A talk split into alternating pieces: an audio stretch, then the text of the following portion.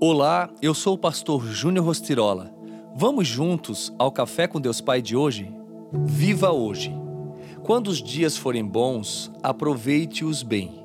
Mas quando forem ruins, considere: Deus fez tanto um quanto o outro, para evitar que o homem descubra qualquer coisa sobre o seu futuro. Eclesiastes 7,14. O nosso tempo na terra é muito limitado, tão curto e frágil quanto um piscar de olhos. A única certeza que temos sobre o amanhã é que ele não nos pertence. Só temos o agora em mãos. Assim precisamos vivê-lo na sua plenitude, aproveitando cada segundo e valorizando todas as oportunidades que nos são concedidas. Muitas pessoas, infelizmente, só começam a viver após receber uma notícia ou um diagnóstico ruim. Embora lamentável, essa é uma triste realidade. Para muitos, Deus, a vida e as pessoas somente passam a ter algum valor quando não há mais tempo. E aí vem o remorso.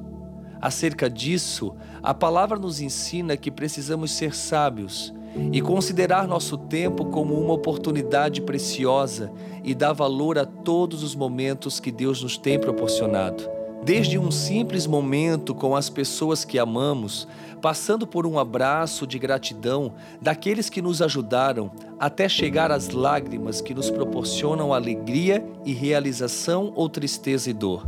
Precisamos valorizar todas essas experiências, porque no fim a vida se resumirá apenas e tão somente a termos vivido intensamente, com amor e dedicação, cada momento que Deus nos permitiu viver. Como você tem vivido? O estilo de vida que Deus planejou para nós é aquele a qual devemos nos decidir hoje, pois nunca saberemos qual será o nosso último dia na terra.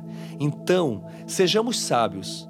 Quer seja um pedido de perdão a alguém, uma declaração de amor, ou um abraço, ou um sorriso até mesmo, não deixe para fazer amanhã, pois isso revela gratidão e afeição pela vida Pense nisso. E a frase do dia diz: Tenha o seu coração quebrantado com as coisas que movem o coração de Deus. Viva intensamente o dia que Deus te deu. Que Deus abençoe.